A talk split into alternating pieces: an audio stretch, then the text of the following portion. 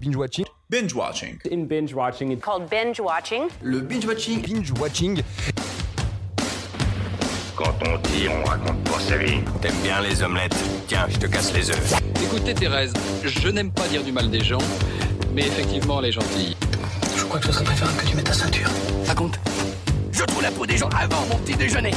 Et action Bienvenue à tous et à toutes dans Binge Watching, le podcast qui est censé revenir sur les sorties de la semaine. Sortez vos popcorns micro-ondes. Bonsoir. Semaine 4 de confinement, déjà. Ça passe si vite. Non, je rigole, c'est un calvaire. Sortez-moi de là. Rendez-moi mes salles de ciné, ça me manque. Bon, Heureusement que sa petite sœur la télé me propose des trucs en attendant. Mais vous inquiétez pas, il y a toujours un moyen de binge-watcher comme il se doit.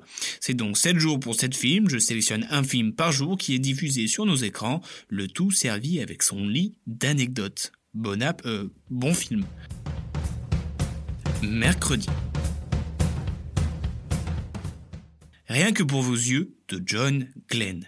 Il s'appelle Bond. James Bond. Il va se retrouver à enquêter sur les liens de Gonzalez qui tua un couple de chercheurs lors d'une opération marine, avec le système d'attaque qui est un système top secret de lancement de missiles.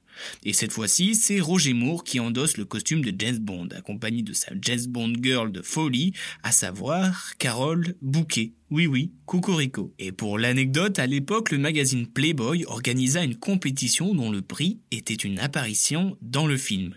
Et c'est Robin Young qui emporte le petit rôle de la fleuriste de Cortina. Sympa le lot. James Bond, c'est sur France 4 ce soir à 21h05.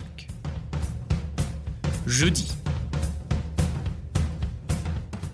Million Dollar Baby de Clint Eastwood. L'entraîneur Frankie Dune s'est replié sur lui-même dans un désert suite au rejet de sa fille.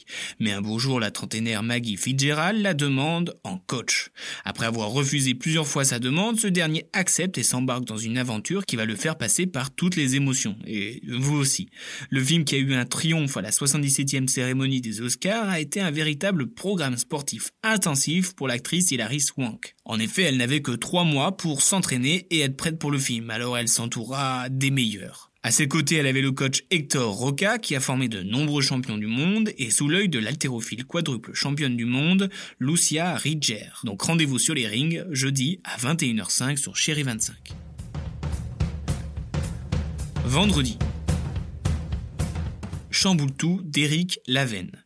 Béatrice vient de sortir un livre racontant son histoire où son mari a eu un accident qui lui a changé la vie et la vue.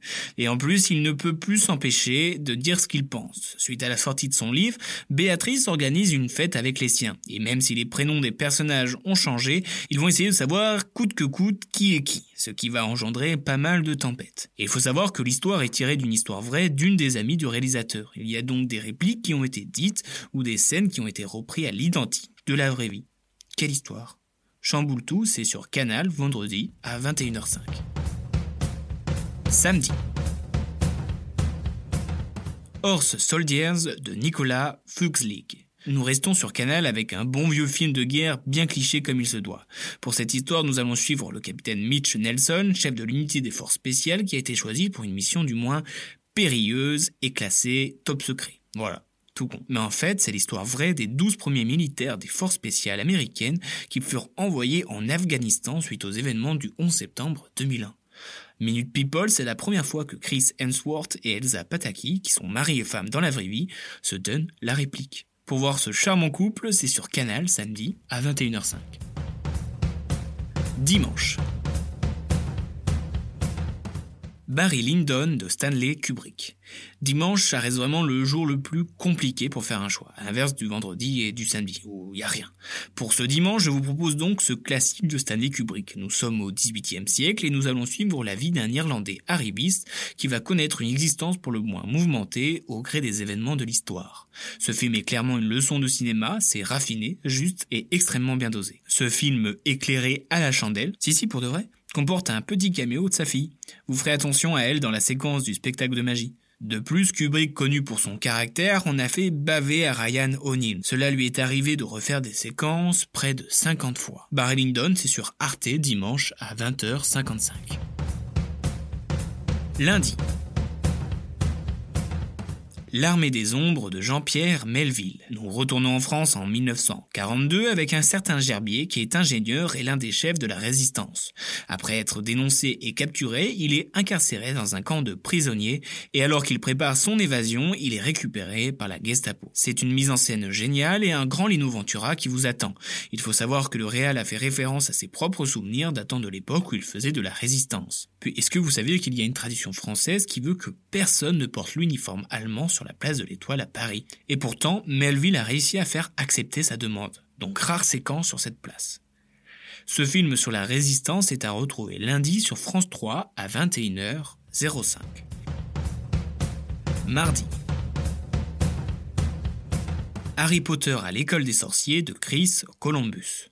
Amateur de marathon Harry Potter, le coup d'envoi est donné. On ne le présente plus, ce cher garnement aux lunettes et à la cicatrice découvre Poulard et tous ses amis. Il va devoir affronter pour la première fois le mec qu'on ne doit pas dire son nom parce que tout le monde te juge de ouf sinon. Bon, même si c'est une grande dame, J.K. Rowling a raté deux trucs. La première, c'est qu'elle aurait pu faire un caméo en interprétant la mère d'Harry Potter. Ça aurait été le caméo ultime. Secondo, elle a refusé de donner le rôle d'Agrid à Robin Williams, car elle voulait un casting 100% anglais. Robin Williams? Fuck quand même. Bref, la rentrée des classes, c'est mardi à 21h05 sur TF1. Binge Watching TV, c'est terminé. On se retrouve la semaine prochaine pour un nouvel épisode. Et vu comme c'est parti, on va devoir repasser une semaine devant les classiques de la télé. Oh mince. N'hésitez pas à me partager votre programme et me faire découvrir vos pépites. Allez, bon confinement, à la semaine prochaine et rendez-vous sur les réseaux pour le programme du jour.